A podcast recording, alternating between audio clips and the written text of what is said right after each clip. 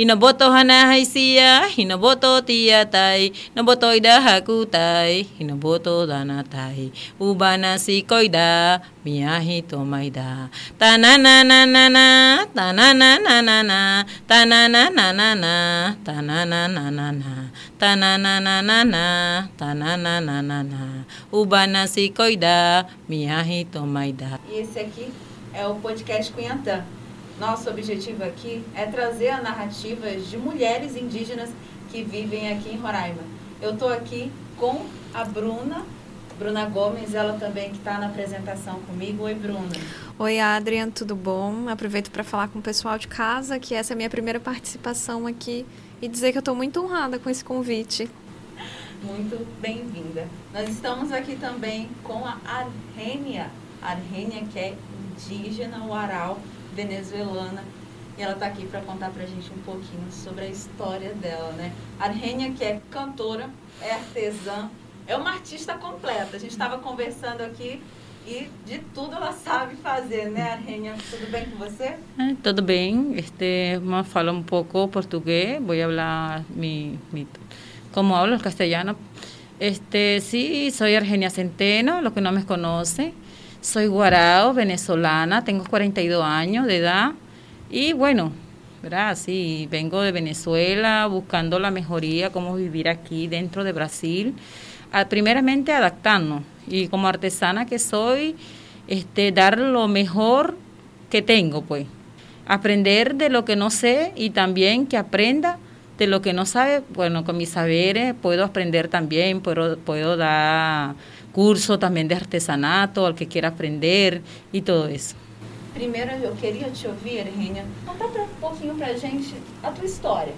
Quando você chegou aqui no Brasil, da Venezuela? Como é que foi a tua chegada aqui? Bueno, mi llegada aquí fue en el 2018. Yo vine para acá de Venezuela para conocer a Brasil. Primeramente vine fue a conocer a Brasil, cómo era, cómo la gente, me, mis familiares que venían para acá a Brasil me, me decía que aquí en Brasil era, era muy boa, que todo es, con un poquito de dinero no, comían, con un poquito de dinero compraban la ropa y todo eso. Entonces yo dije, bueno, yo voy a llegar hasta allá y voy a ver por mí misma y veré cómo es por allá. Y así fue, con ese logro y me, me, me propuse con esas ideas hasta que reuní un dinerito que tenía por ahí y, re- y llegué aquí a Brasil.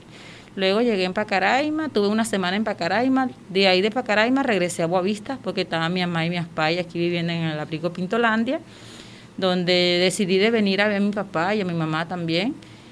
Bueno, y no me gustó mucho de verdad dentro del abrigo porque era fatal, porque yo no estaba acostumbrada a vivir en ah, vulnerada de gente.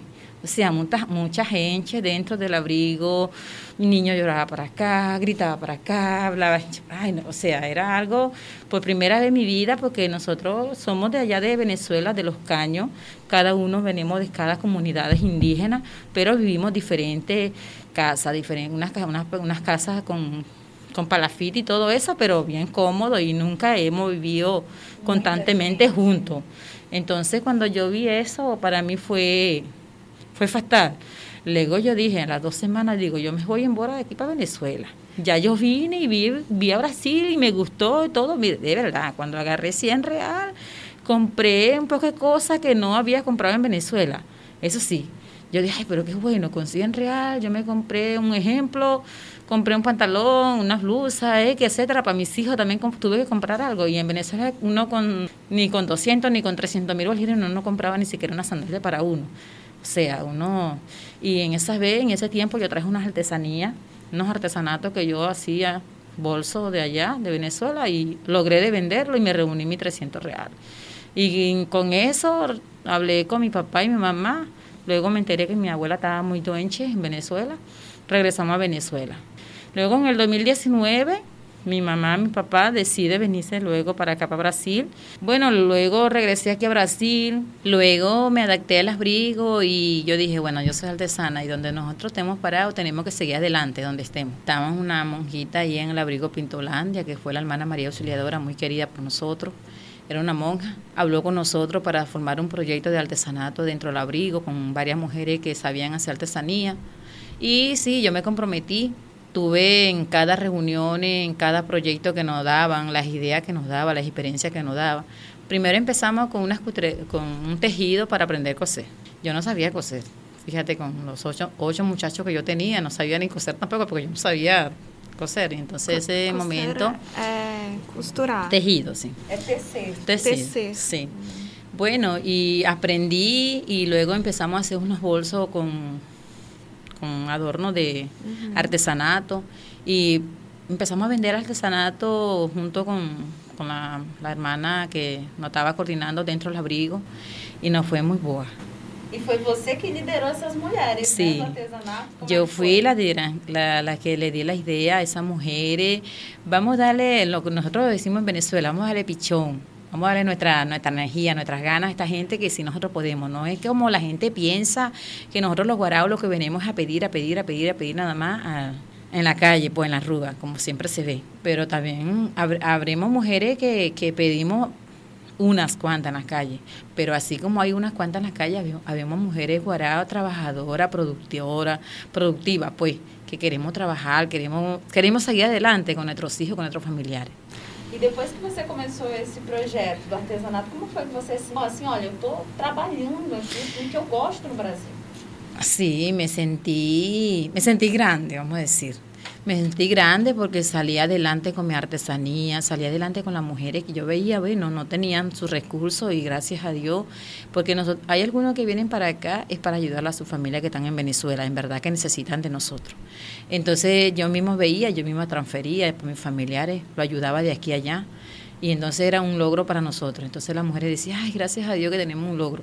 Luego cuando nos entrevistamos con la gente de San Pablo, el Museo de San Pablo que se, se contacta con nosotros, ese fue como si nos abrieron 10 puertas. Nos em, empezaron a encargar varias artesanías que nosotros nunca habíamos hecho. Nos empezaron a hacer un abanico un florero adornado como ellos lo, más o menos nos lo sacaron de la computadora y nos lo mandaron a hacer.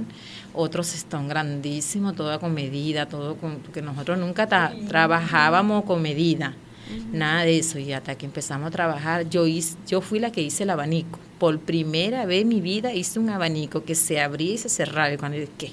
No me pude creer ni yo misma que había hecho eso.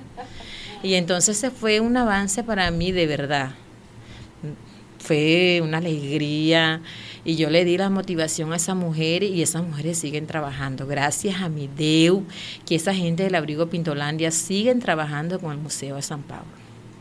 Ellos quedaron con esa con esas ayudas de artesanato en el abrigo Pintolandia. Yo luego regreso, ahora que tengo siete meses aquí en Brasil, que regresé ahora este año, y yo no, no tuve la, la facilidad de, de, regresar al abrigo Pintolandia porque quería regresar a ese mismo abrigo porque ya, ya estaba adaptada a ese abrigo. Donde me mandaron para otro abrigo, porque estoy en el abrigo Nueva Caná. No es igual, pues. Todavía el abrigo Nueva Caná es un abrigo nuevo, no tiene los mismos proyectos, no tiene, no, no, no, tiene los mismos conocimientos que tienen los otros abrigos, pero ahí estamos. Yo estoy llegué ahí siendo voluntaria de maestras con los niños de 3, 6 años, de 7 a, 10 años, sí, dándoles talleres, dándole artesanato, aprendiendo a hacer manualidad y eso. Bueno, me siento orgullosa. Só para a gente é, relembrar o pessoal que está nos ouvindo, é, a Arrenha, ela mora no abrigo Nova Canaã, que é um abrigo da Operação Acolhida que fica lá no bairro Calcambará. Uhum. E lá ela é voluntária. É isso? Você uhum. dá aulas pra, de artesanato e agora, para você passar tudo que você aprendeu dentro de un nuevo abrigo, ¿cómo está siendo? Bueno, para yo pasar dentro de un nuevo abrigo, bueno, me estoy adaptando a las mismas costumbres porque cuando uno es guerrera, cuando una... Las mujeres nosotros somos muy guerreras, no nos no dejamos vencer de la noche a la mañana. Bueno, yo, yo dije, si yo logré, tuve un logro en el abrigo Pintolandia, mi meta es lograr el mismo método que logré en el abrigo Pintolandia, trabajar con las mujeres, porque hay muchas mujeres que son artesanas, que saben hacer con, con su sabiduría, saben hacer muchas cosas espectaculares y de verdad motivando a esas mujeres que no se rindan, que sigan adelante. Y entonces la idea mía es eso, emprender a las mujeres en el abrigo Nueva Caná, también hacer la misma meta, tanto como las artesanías, tanto como maestras educadores, a enseñar a nuestros niños para hacer ahorita, ahorita yo estoy trabajando para aprender, quiero hablar un poco de portugués, para enseñar a los niños también la, la matemática, la clase em português, em guarau e em castelhano. E você, além de voluntária, além de artesã, também é uma cantora, né? Sí, también porque tengo la tengo la lo que de mis ancestros, pues, de mis bisabuelos, de mis tatarabuelos, etcétera, de mi apay, que lo tengo aquí en el abrigo, no está en el abrigo de Pintolandia, sí, ahorita está en el abrigo Pintolandia desde que vino, está muy duenchi, pero ha salido adelante con todo eso y yo he salido adelante con todo eso, aunque estamos separados, porque aquí desde que llegamos estamos separados. Yo a veces veo a mi papá, a veces no los veo. Entonces me ha sido un poco difícil, me ha golpeado bastante desde que llegué aquí en, la, aquí en Brasil. Perdí un tío mío, al llegar, llegar, llegandito a los tres días, perdí un tío mío que lo traje, que por primera vez vino a conocer a Brasil, lamentándolo mucho se quedó. Pero con todo eso me siento triste a la vez y a la vez me siento contenta, porque me siento contenta porque lo traje y, me siento orgullosa que él haya conocido a Brasil, porque él quería conocer a Brasil. Entonces, por, la memoria de mi tío, de verdad, yo quiero seguir adelante, quiero ser, hasta que Dios me, dio, me dé vida, a ver qué puedo hacer más por mi familia y por, por toda aquella familia que necesita por nosotros. Lo haré. Uma pergunta assim que é eminente a gente não fazer para os imigrantes é perguntar se vocês têm vontade de retornar, de regressar. A senhora tem vontade de voltar? De regresar a Venezuela, sí, tengo el logro de regresar a Venezuela porque es mi tierra. Lo amo. No es porque vengo de Venezuela, no es porque no es mi tierra, no. La tierra de nosotros es muy bello. Y hablando de donde yo vengo, de que es de un río, que donde uno anda en Cudiara, que uno es libre, que uno anda y tiró un guaral y uno agarra un pez ahí, un pescado y uno lo come frequecito, que no, no es gelado ni nada. Entonces uno mismo siembra la cosecha, plátano, todo eso y uno mismo corta su cosecha y eso es bello. Entonces, de decirle que no voy a regresar a Venezuela, lo estoy mintiendo. Entonces, sí, mi orgullo es regresar a Venezuela, luego encontrarme con mis familiares. El logro mío es venir para acá y conseguir un trabajo, ayudarme yo misma, ayudar a mis hijos y luego regresar con un poquito de que no tenía allá. Eu queria saber, ouvir um pouquinho de ti, Arrênia. Como que foi é, a tua saída de lá? Chegou aqui no Brasil? Bueno, este, sí, fue como, vamos a decir, fue como fácil porque cuando yo salí de allá de Venezuela salí con toda mi familia, con mi papá y con mi mamá y mis hermanos, mi hermana. Mi hermana tiene cuatro años aquí dentro de Brasil. Tengo hermanos que tienen cuatro años dentro de Brasil. Y tengo un hermano que ya tiene terreno en Cantá, le dieron un terreno, ya ellos tienen su barraquita y todo. Lo están ayudando, gracias a mi Dios. Entonces eso es lo único que no he podido traer todos mis hijos, porque son muchos. Entonces tengo que tener el dinero para poder traerlo. Ellos también son personas, somos personas, en los caños nosotros somos, vamos a decir, somos los más pobres. No tenemos recursos de ayuda del gobierno, no tenemos recursos nada. El recurso de nosotros es trabajando nosotros mismos por cuenta de nosotros, haciendo nuestro conuco, cualquier trabajo que nos salga por allí, este, sobrevivir porque desde, desde muy pequeña yo aprendí a sobrevivir, porque desde que tenía mis 11 años yo empecé a trabajar en casa de familia, me dependicé yo sola, nunca estuve al lado de mi mamá y mi papá. Después que me fui desarrollando, me desarrollé fuera de mi familia, pues. entonces fue el conocimiento más grande que yo siempre le digo a mis hijas al menos ustedes tuvieron una casa, tuvieron una madre que estuvieron ahí con ustedes. Yo no, yo no tuve esa, yo no tuve esa, no tuve esa alegría con para al lado de mi mamá. Yo tuve que trabajar, tuve que salir adelante yo sola. Pero ahorita con con toda, a veces con todas las dificultades que, que nos da la vida, el golpe, pues. Con todo eso yo me he sentido muy boa, muy boa aquí, muy boa, porque en toda parte donde me pongo me siempre hablo con la verdad adelante porque eso es lo más bueno. Mira, si eres guará, sí, yo soy guará. Porque voy a tener pena de decir que soy guará. Soy guará, vengo de Venezuela, estoy buscando manera de mejorar, de buscar la mejoría, no, no, no mejorar en que quiero civilizarme, no. Mejorar cómo vivir, cómo puedo llevar a mi casa, qué puedo lograr, qué si consigo trabajo o no consigo trabajo, si puedo superarme más adelante por mis hijos y por mi familia. Y por mi papá, y que está muy ya tiene, mi papá tiene 79 años, mi mamá tiene 80, 69 años, son personas de ya muy bobo. Y entonces ellos, lo hago es por ello también. Y cuando vine para acá lo hice fue por ello, porque decidí, estoy aquí, aquí como lo que yo pueda comer. De morirme de hambre aquí, no me muero, porque soy artesana, hago mi artesanía, salgo adelante, porque así era que yo vivía en Venezuela, vendiendo mi artesanía por mayor conseguía un vendedor y me buscaba que se, se, comunicara conmigo, mira, pero eso sí, dígame cuánto me vas a comprar, mira, yo hago las mejores artesanías, si tú quieres yo te hago una muestra que tú nunca has visto.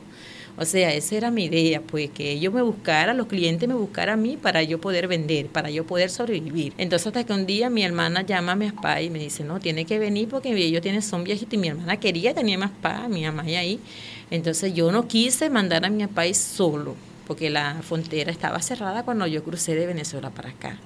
Y entonces yo dije, ¿qué va a hacer mi viejito por ahí por las trochas? Ni que Dios los quiera, se me cae, viene una gente mala, ociosa, me le hace daño. No, yo no soy capaz de mandar a mis viejos solo por ahí. Si mis viejos van a pasar broma, yo voy con ellos, con mi esposo, con mi afilo que yo puedo llevar y nos enfrentamos esas cosas boas o esas cosas malas pero así va a ser. Y bueno, y así fue. Yo vine con mi, mi viejito y aquí estoy. Gracias a Dios salió adelante en todo. No tengo el recurso, vamos a decir, el dinero que yo pueda conseguir, pero sí, no están, no están ayudando con un poquito de comida en los abrigos y con eso nos ayudamos ambos. Y con mis pocas artesanías que hago publicidad, donde he estado en cursos, ya he estado en un curso en Senaki, tuve un curso de manipulación, tuve un curso de trabajo limpieza formal y informal, no sé, básica y no básica. Y me gustó de verdad todos los cursos que yo tuve en Senaki, me gustó buenísimo, todo buenísimo, aprendiendo, aprendiendo cosas que yo no había conocido. Y de verdad me siento orgullosa de conocer todo eso que no había conocido, así como lo conocí a ustedes, pues. Você é uma mulher extremamente forte, inspiração, inclusive para quem está ouvindo a gente. Sí, no es fácil de uno venirse de un lugar a otro, pero uno se acostumbra. Siempre yo digo eso, nada es fácil de salirse de una casa a llegar a otra a otro pueblo. No nada de eso es fácil. Todo es difícil, pero si uno se propone, todo no es difícil, todo uno consigue. Primero mi Deus, primero hay que pedirle a mi Deus, porque si uno no le pide nada a Deus, todo va para abajo. Primero es Deus el que hace abrir el camino a uno, hace abrir la mente de uno, y ahí donde uno dice que voy a hacer esto y voy a hacer esto y voy a hacer esto. Já vi. Empiezo por. Tu sentiu medo em algum momento dentro do abrigo quando estava vindo? Bueno, cuando venía sí sentía miedo porque cuando me vine por, así ahora que vine, vine con la, la frontera cerrada y yo vine con esos nervios que, que, que yo no hallaba que hacer, que iba a pasar con nosotros, porque para mí como yo he visto muchas películas así, cuando la trocha está cerrada, eso es para nosotros es pánico, los guarajos. Entonces yo decía, bueno, sea, sea lo que Dios quiera, pues. Si nos pasa algo, sea mi Deus. Es lo único que nos puede librar el camino, que lleguemos bem e graças a Deus chegamos bem. É iminente a gente falar dessa questão de imigração e a gente não falar é da xenofobia, do preconceito. Principalmente, eu acredito que esse preconceito ele seja triplicado quando a gente fala de indígenas venezuelanos Waorá. Aí eu queria saber se, se durante o tempo que a senhora está aqui, a senhora já sofreu algum tipo de preconceito, é, seja no abrigo, seja na rua, seja em alguma, algum outro lugar aqui do Brasil, em Roraima. A gente já, já presencia esse preconceito com os próprios indígenas brasileiros daqui, né? Que são sempre taxados. E eu acredito que isso termine aumentando quando a gente fala de indígenas venezuelanos. Aí eu queria saber se a senhora já passou em, por alguma situação dessa? Bueno, de verdade, de, de maltrato de la calle com a gente de Brasil e aqui de, la, de Roraima. Em verdade, eu não, de decirte de maltrato en las calles no, no he tenido, gracias a Dios. Yo llegué hasta Manao, yo estuve, yo conozco Manao también, estuve en Manao como artesana vendiendo en la rúa vendí mis artesanías, lo primero que me felicitaba, ay, muy boa, una, una guará trabajando en la rúa, vendiendo artesanato. Y algunos no me compraba, me ayudaba y yo decía, ay, qué, más fina, yo me sentía bien. Una sola vez que estuve ahora muy duenche en el hospital, fue que me ese caso, yo fui muy duenche donde un médico me, me habló golpeado. Donde ese médico cuando me habló golpeado yo me sentí ofendida un poco. Luego reaccioné, me, me yo dije, ya va. De repente yo estoy faltando, de repente está faltando el médico, pero aquí la que está duenche soy yo. Entonces yo dije, bueno, es verdad, eh, porque él me dijo que él estaba en su, en su casa. Yo vengo de afuera. Ellos manda ahí como médico. Y yo soy yo, decir. Sí. Pero hasta ahí le dije, ya va. No vengas a creer tú, porque yo sé aguará, porque yo sé que tú tienes tu médico, tú eres educado, tú eres estudiante para tener tu carrera. Pero, ajá, tú como médico tienes que hablarme a mí claro, para yo entenderte. Porque si tú me gritas, yo estoy enfermo, yo con las angustias que tengo, estoy, estoy nerviosa. Más o menos si uno está botando sangre, un ejemplo más rápido, que uno está sangrando. Y yo estaba nerviosa y con todos mis nervios yo me pude controlar. Me controlé y yo dije, ya va. Si tú no me quieres atender, yo me voy. Y eso fue lo que hice. agarré y le dije a mi esposo, vámonos de aquí, que no me van a atender, que más bien me van a es matar. Yo dije así, yo dije, yo para acá no vengo. No, me atendieron. Aonde? Luego, aquí, Se fue aquí dentro de Brasil, aquí en, la, en, el materno infantil. Hospital materno infantil. Sí, entonces me dijeron, a mí me dijeron que lo denunciara. Yo dije, no, yo no voy a denunciar a nadie. porque Se lo dejo en las manos de mi Dios. Y con todo eso en que me humilló, en que yo estaba muy duenche, tuve la fortaleza, será mis ancestros que me dan esa fuerza y de verdad salí adelante. No me atendieron ni un médico y me recuperé. De, bebiendo mi medicina tradicional como guará que soy, fui conociendo, caminando, buscando mata, la mata que nosotros bebemos allá en Venezuela, que no estamos solamente en médico, cuando nosotros nos enfermamos no buscamos médico. Cuando nosotros nos enfermamos buscamos las matas naturales que nosotros conocemos que sirve para esto y para esto. Bueno, y así fue, y bebiendo mi, mi medicina tradicional, es guarao, que había mucho, que hay mucho por aquí. Con eso, gracias a Dios, he salido adelante y me siento muy bien, gracias a Dios. Y ese médico de, de, de denunciarlo, yo dije, nada, ese médico tranquilo, este seguramente había peleado con su mujer y está bravo. Pero eso fue así. Si yo me hago morir porque ese médico me ha arrasado, uno se muere, porque uno se muere si uno se flaquea, pero si uno no se flaquea, voy a vivir, voy a estar frente uno logra el objetivo. Yo, eh, él dijo, es un médico, es moza, usted es boca. Yo, ah, sí, yo boca. Usted es médico, pero la duenche soy yo. Yo estoy muy duenche. No me quiere atender, no me atienda. ¿Por qué? Bueno, él tendrá sus razones por qué. Y yo me fui en Bora. Y luego cuando llegué en otro, en otro en otra parte, me habla venezolana. No, nosotros también hemos sido maltratadas por ser venezolanos. Yo le dije, bueno, usted, si nosotros somos maltratados, no nos dejamos maltratar si nosotros queremos, pero nosotros en ningún lugar a donde estemos, yo siempre digo esto, una persona, todos somos seres humanos, en ninguna parte que nosotros estemos debemos ser maltratados, porque todos somos hijos de mi Dios, y donde nos paramos nosotros tenemos que dar frente a frente É isso que eu penso. É, eu estava conversando sobre, sobre imigração ontem, inclusive, sobre imigração. Quando pessoas não indígenas ou que não são aqui da, da América Latina migram para o Brasil, acham lindo. Ah, está acrescentando a cultura. É.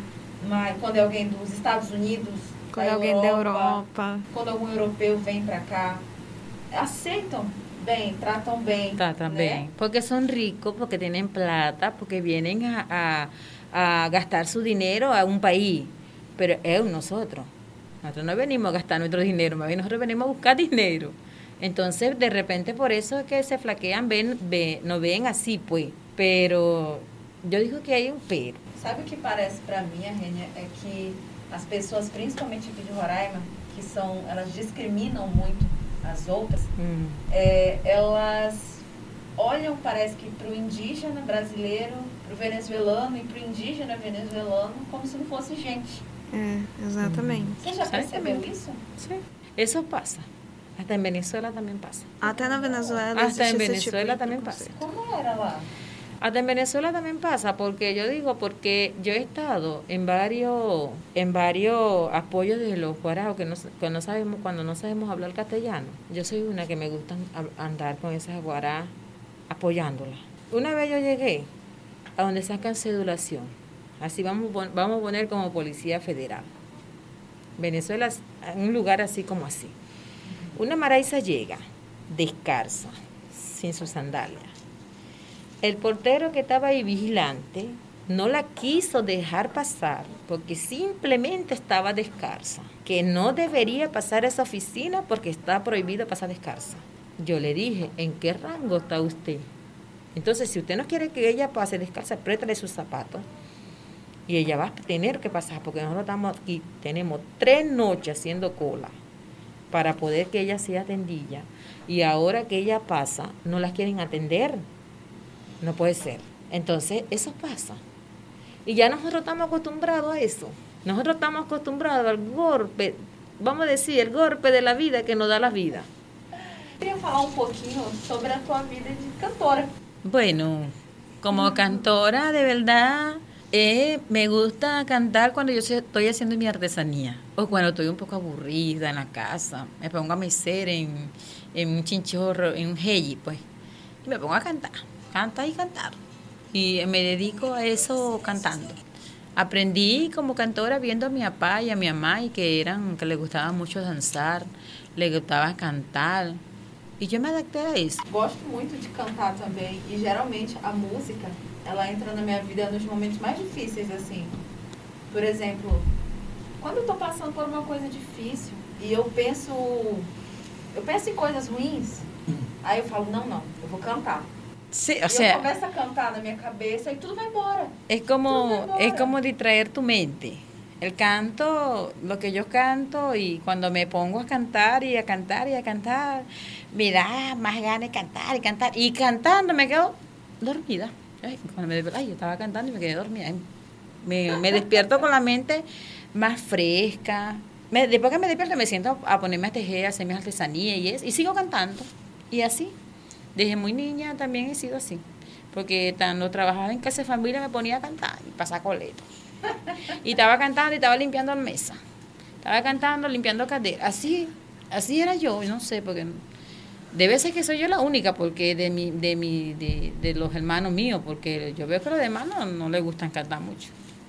Porque mi- tengo una hermana ahí en el abrigo Pintolandia, pues nosotros somos dos hermanas, de varones, 10. de somos 12 de mi mamá. Ah, aí são 10 homens e São Duas Sí, mulheres. señor. Mis hermanos toditos son artesanos. Sim, Então, todos. família artesão. Todito. Minha mãe é Que tipo de artesana. artesanato vocês fazem? Puro con burichín. Burichín, y ahorita nosotros usamos el burichín, también usamos la bora, que es lirio de agua que, que sale en el agua, eso también lo utilizamos. Con eso hacemos chapeo, carteira.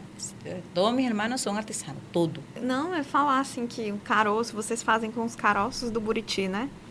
Gente, aquele, aquele negócio é duro que só e tu transforma num- numa coisa de arte, menina.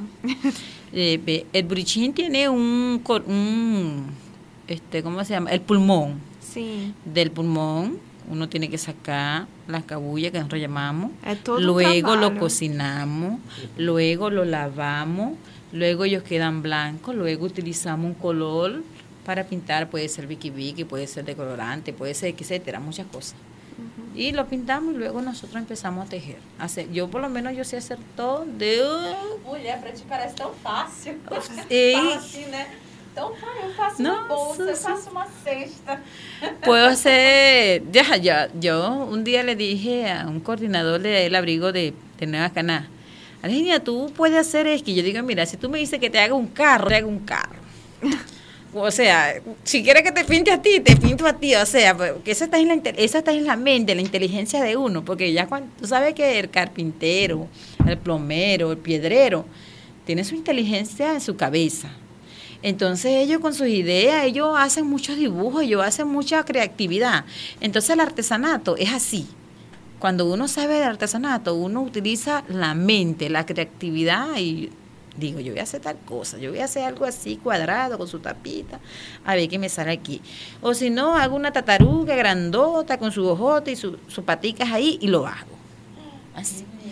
Así, eh, toda, toda viene de la, la creatividad de uno.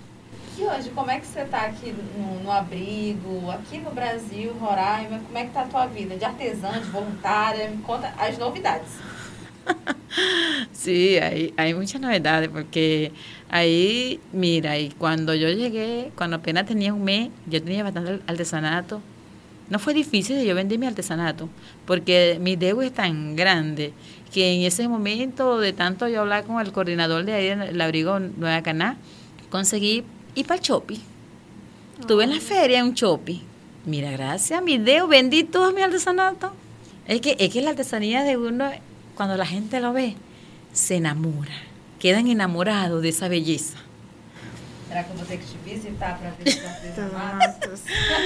mas, mas aqui não dá para ver, mas eu estava observando a roupa dela, o colar foi você que fez? Esta eu mesma lo hice. Olha. Sim, senhor. E lo acabei em casa não conseguem ver, mas é um vestido vermelho. Trabalho com niñas de, de, de 10, 12 años, de 7 a 8 años hasta 9, y le hago estos trajes. Y las mismas niñas yo los pongo a, coser. Por lo menos si estos adornos nos gusta que no quedes aquí, lo ponemos estos adornos. Si no nos gusta que no quede otros adornos por aquí, lo ponemos. Y sencillito. Y con, esta, con, esto, con este traje es que nosotros danzamos. Y, lo y danza también. Danzo, yo danzo, yo bailo. ¿Cómo es la danza guarao? La danza guarao hay muchos cantos que son tradicionales y hay cantos que son bailables. Nosotros tenemos danza, mi papá tiene una danza que es una danza tradicional de la cultura de nuestros ancestros, nuestros abuelos, que solamente ellos danzan cuando están haciendo una, un homenaje, un homenaje a nuestros ancestros. Ellos ponen la comida tradicional, la comida tradicional de nosotros es del árbol del burichín, que es la yuruma, el gusano, el jugo de moriche y con los tejidos que hacemos la, con el este, moriche que hacemos todas las artesanatos. Ese es el árbol de la vida de nosotros. Meu Deus, o que, que você? Aposto que ela cozinha muito bem também. Ela tem cara de fazer uma comida gostosa, comida boa. Como é a tua comida, Reina? Conta pra mim. Sí, la comida de nosotros, la tradicional de nosotros, a mí me gusta comer mucho la yuruma, que uno lo saca del buriche. Aquí no sé, porque yo nunca he visto aquí. Aquí está una goma, pero eso es de... Mandioca o macaxeira? Es macaxeira. Entonces la yuruma viene siendo del palo del burichí, del árbol. Ella uno lo agarra, pone una guapa, uno lo amasa, ella bota todo el almidón, luego uno lo agarra, hace el casabe, queda muy sabroso igual que la manioca. Y de la misma mata del, del moriche sacamos el gusano.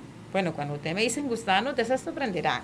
Pero es un gusano muy delicioso que se puede comer asado, se puede comer guisado, se puede comer frito, se puede... Yo me lo como hasta crudito, acabando sacar de la mata porque ella, ella se convierte del almidón del moriche, de la mata de moriche. Nosotros, si aquí nos permitiera sacar las yurumas, nosotros hiciéramos un baile tradicional de, de danza para ponerle eso, esos cantos y esos bailes que uno los pone que son baile tradicional que no se puede bailar así todos los días.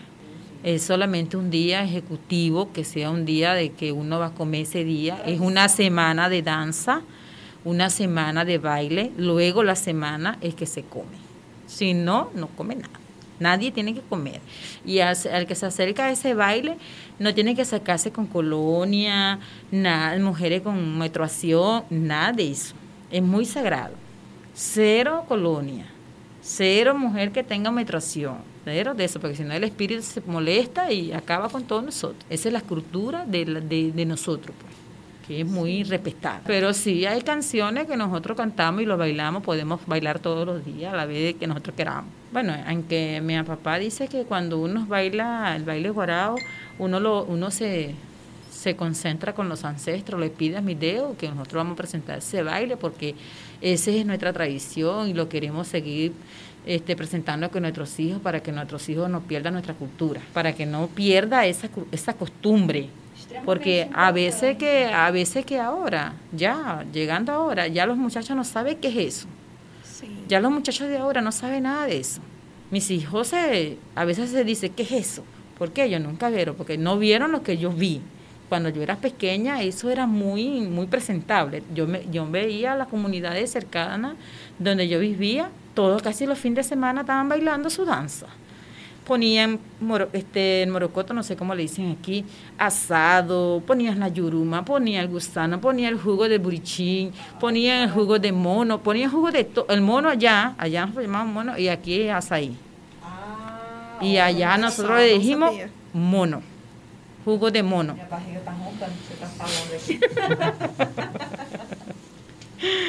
bueno, sí, y entonces ese es lo que lo, lo primero cuando a mí me entrevista como voluntaria maestra, lo primero que yo digo es, quiero avanzar con mi cultura, con mi, con mi educación, pero no olvidarme la cultura indígena.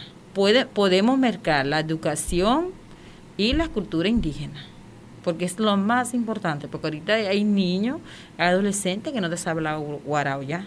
Hay niños de 6 años que ya no te, no te hablan el guarao. Hay niños que no te saben bailar la danza guarao. Están perdiendo. Están perdiendo la cultura. Entonces, si nosotros venimos a otro a otra ciudad, nosotros mismos sabiendo que ya los niños están abandonando nuestra cultura, nuestras de nuestros ancestros. Si nosotros no los seguimos viendo, dándole conocimiento a esos muchachos, van a dejar nuestra cultura. Y lo que no queremos es eso. No queremos que nuestros hijos, nuestros nuestro nietos, nuestros X personas dejen nuestra cultura. Nuestra cultura tenemos que llevarlo siempre al frente. Es tu identidad, ¿no? O que você Tá. Esse é, assim é. Bom, a gente está caminhando para o final, assim, mas eu não vou jamais deixar você sair daqui sem cantar. é, tu fala. Bueno, sim, foi Tantos talentos, é, o artesanato não dá para mostrar, mas cantar. Le voy a cantar una canción que se, no se duerma, sino que se motive y, y la gente de, de, de, no, no, le den sueño, porque no vaya a ser que yo le canto una canción y se quedan dormidos. Así sí, estoy fregada. Yo voy a cantar una canción que siempre me gusta cantar canción de Guarao, que era canción de mi papá, de un hombre enamorado, comprometido. La, la mujer tiene su esposo y el hombre también tiene su esposa y son un, un amor imposible. imposible. Moro caro tu, moro caro tura. Moro caro tu, moro caro tura. Ihisare, inesare. Moro karotu dori doriko hakaku naoko. Moro karotu dori doriko hakaku naoko. Ta na na na, na ta na na na na na na. ta na na na, na ta na na na na na na. ta na na na, ta na na na na na na. ta na na na, tana na na na na na na. Moro caro tu, moro caro tu Moro caro tu, moro caro tu Ihi sare, ine sare tia kore. Moro caro tu, aruboro kuna oko. Moro caro tu, aruboro kuna oko. Tananana, tananana, Tananana, tananana, tananana, tananana.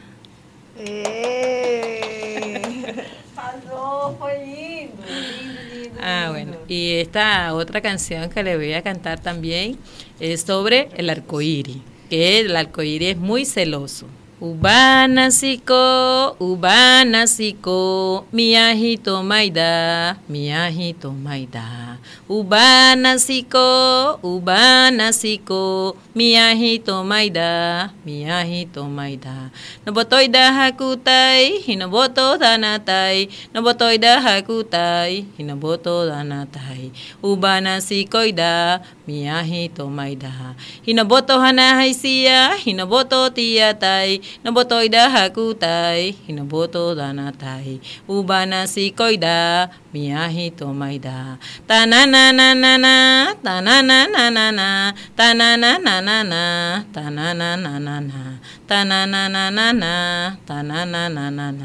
ubanasi koida, miahi tomaida. Hinoboto hana haisia, hinoboto tiatai, tai hakutai, yadea no boto, yadea no. Ubana sikoida, miahi tomaida. Tanananana, tanananana, tanananana, tanananana. Que lindo, Arrasou. eu me arrepiei. Esa canción es en guarao. Sim. la lengua de nosotros tradicional. Entonces la canción, la primera de las canciones que dediqué fue de este, que son dos personas enamorados y, y ellos empiezan a quieren escaparse juntos pues. Y el otro es sobre el arcoíris, que el arcoíris es, es muy celoso. Entonces dice que su hijo que tiene es de él, no siendo de él. Es el hijo de la brisa. Bom, obrigada, Arrênia, por estar aqui conosco. Eu me sinto muito, muito, muito honrada em ter te conhecido. Eu te encontrei. Que bom que eu te encontrei. Muito obrigada por estar conosco. Espero que você tenha gostado. Eu quero, quero ouvir tua opinião. Você gostou? Bueno, eso lo digo a ustedes, yo a usted, porque de verdad yo me siento complacida con ustedes. Estoy orgullosa de que ustedes me hayan invitado, que me hayan tomado en cuenta. Es un orgullo para mí. La que está emocionada aquí soy yo. Que Ah. ustedes se hayan, me hayan invitado aquí a esta oficina. En verdad que se me, se me riza la piel también porque yo nunca había pensado estar aquí en Boavita, sentado aquí entre estas cuatro paredes, de verdad. No, nunca, y al lado de mi esposo, de verdad no, no, no, no, no presentía eso, pero bueno, estoy, para adelante, para allá. A gente que agradece, eu falo, acho que também em nome da Adri, é uma honra, é uma vivência incrível poder te ouvir, poder ouvir tuas histórias, tua, tua história de vida, tua jornada, uma mulher, tu é um exemplo assim de mulher que luta, né? Mas muito obrigada por compartilhar sua história com a gente, com todo mundo que vai ouvir o nosso podcast, tá? Obrigada. Obrigada. Foi, foi uma honra, realmente. Só consigo, não consigo parar de me arrepiar. Yo me quedé sorprendida ayer cuando vi el mensaje en mi teléfono. ¿Qué? Uy, ¿quién es esta persona? ¿Quién le dio mi número? Y lo primero que dije, voy a ligar. ¿Qué? A Arrênia ficou assustada. Quem ¿De é que quién tá es que me está falando hablando aí? Conmigo? Porque no sé o no sé quién, quién fala. pessoa? ¿Quién es la persona que está hablando conmigo? Quiero que me explique. Bueno, o sea, y, y, y- y- y yo eu. como artesana me gusta tener contacto, me gusta tener esto, estos encuentros así, porque así como artesana yo publico mis artesanías y busco manera de vender, porque la esperanza de nosotros, la esperanza mía es esa de yo sé tener mi contacto, tener, tener mis amistades por fuera y mira amiga, eh, fulana de tal, tenemos una feria por aquí, quieres venir, te es inclusiva, te es invitada y eso es lo que yo, yo busco por aquí, siempre Aguarde. estoy con esa esperanza, siempre deu, de, siempre deu es perfecto. Obrigada, obrigada. Obrigada, igualmente. Obrigada a você, você que está nos ouvindo, que ficou aqui com a gente até agora. Eu não tenho palavras para agradecer e, e- e dizer o que eu estou sentindo aqui. Meus olhos ficam marejados, eu fico arrepiada, porque nada, nada mais me incentiva a continuar no jornalismo do que pessoas. São pessoas, são histórias, são narrativas que, que por mais que seja difícil o que eu estou vivendo, ou por mais que eu tenha tido um dia triste, eu tive a oportunidade de conhecer alguém que me apresentou um novo viés da vida. E que me e teve a, a, a bondade de compartilhar um pouco do que ela sabe comigo. E ela está me contando. E eu, por que, que eu não vou ouvir? Eu vou ouvir. Conta pra mim o que você tem pra falar. E é por isso que a gente está aqui nesse podcast, e esse é o objetivo do podcast Cunhantã. Nós queremos ouvir mulheres, mulheres indígenas, e o que você, mulher, tem a falar. Gente, muito obrigada por ter nos ouvido até aqui. Bruna, obrigada por ter estado aqui comigo. Eu que agradeço essa oportunidade de vir, de ouvir essas histórias, de contribuir contigo. E é isso que tu falou. Acho que o mais legal da nossa profissão são essas histórias, né? Muito obrigada. Tchau, gente. Não esqueçam, tem mais episódios do podcast Conhecendo por aí.